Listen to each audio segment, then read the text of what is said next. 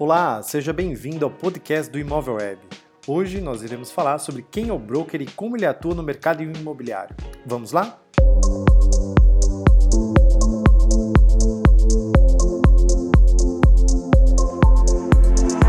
Conheça o broker, o lado glamour da corretagem com atendimento exclusivo e personalizado a clientes de alto poder executivo. Ser corretor de imóveis permite que o profissional vivencie inúmeras experiências e alcance outros patamares no setor, como o segmento da venda de imóveis de luxo. Nesse ramo, vimos surgir o um novo termo, o broker ou private broker. O conceito.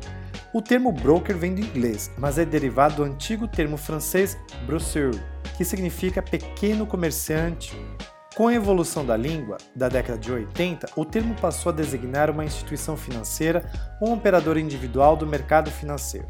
Este broker pode ser uma pessoa física, jurídica ou até um grupo de pessoas que faça a intermediação em transações de compra e venda, e é normal que seja paga uma comissão a eles após a conclusão do negócio, ou seja, o broker no mercado de imóveis é o corretor. Como citamos, ao trazer esse conceito para o mundo imobiliário, podemos afirmar que o broker nada mais é que o corretor de imóveis que intermedia a compra e a venda de um imóvel. Porém, existem algumas diferenças entre o broker e o corretor comum. O termo broker é usado para definir o corretor que não se limita em encontrar o imóvel certo para cada cliente e se destaca na profissão, um corretor completo. O personal broker ou private broker é um corretor exclusivo com atendimento personalizado e que possui um alto domínio do mercado em que atua e dos imóveis que apresenta. Ele conhece o que realmente é bom em cada situação e como escolher exatamente o que o cliente deseja. Por isso, costuma ser procurado por clientes de alto padrão com grande poder aquisitivo e que pedem um atendimento hiper personalizado.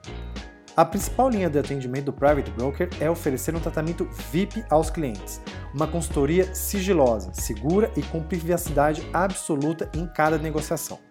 Esse tipo de consultoria vai além de um atendimento personalizado e reservado.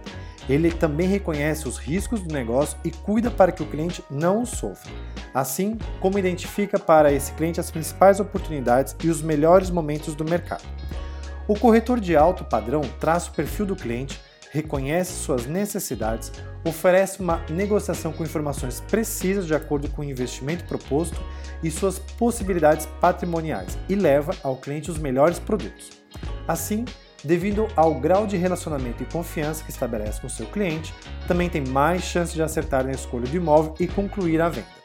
Esses clientes não possuem tempo para visitar inúmeros imóveis e acabam envolvendo outros indivíduos no negócio, como assessores e secretários pessoais. Dessa forma, é preciso evitar o desperdício de tempo com eles, além de desgaste e incômodos. Benefícios e desvantagens deste segmento.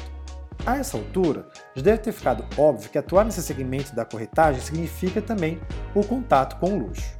Mas nem tudo são flores para o broker. Um bom exemplo é o estresse que esse profissional sofre. Afinal, tendo que lidar com clientes de peso, um erro, que já é ruim para um profissional segmento comum, pode custar a carreira e a queda de um corretor. É fácil se queimar atuando como um broker. O risco de ser um corretor de alto padrão é muito maior. A comissão também muda. Enquanto é normal um corretor comum receber entre 6 e 8% de comissão sobre o valor de venda, o valor varia em cada estado e é acompanhado pelo CRES. Devido às altas cifras, o broker costuma receber de 1,5% a 2% do valor da transação dependendo da corretora que os contrata, e o profissional não possui salário fixo. Além disso, apesar de ricos, estes clientes não costumam adquirir bens a todo momento e fazem com extremo cuidado, portanto, as vendas não são periódicas, ou seja, a frequência do segmento desaparece. Em alguns casos, é preciso lidar também com pedidos excêntricos, como o cliente que deseja saber a velocidade do elevador a ser instalado em sua cobertura. Afinal, o investimento seria de 12 milhões pelo imóvel localizado numa área nobre aqui de São Paulo. Ganhar dinheiro no segmento é difícil e muitas vezes a consultoria acaba saindo de graça, sem que a venda seja concluída, apenas para se manter o relacionamento de confiança e amizade. Essa amizade construída traz para o broker o lado mais glamour do segmento, que geralmente acompanha o poder executivo que o cliente possui. Convites para Réveillon em viagens internacionais, ser padrinho de uma criança ou de um casamento, passar férias com a família do cliente e poder levar a família junto, presentes caros, entre outras vantagens. Mas como posso entrar nesse nicho de atendimento?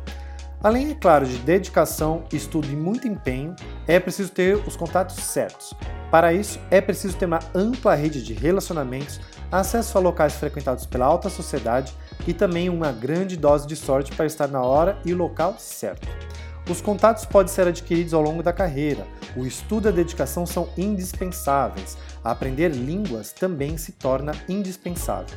O empenho do próprio corretor deve ser incansável e depois a sorte será uma consequência. Uma vez dentro do glamour de ser um broker, é preciso atenção aos detalhes e paciência. Afinal, corretores desse nível chegam a ter mais de 5 mil telefones gravados na memória de seus aparelhos. Será necessário circular por eventos que atraem o perfil de clientes de alto poder aquisitivo, sabendo que isso é investimento, ou seja, muitas vezes será necessário gastar com convites, jantares, boa bebida apenas para ser visto. Esteja sempre atento aos assuntos, mantenha uma boa aparência, mostre que você sabe do que está falando, seja claro e honesto.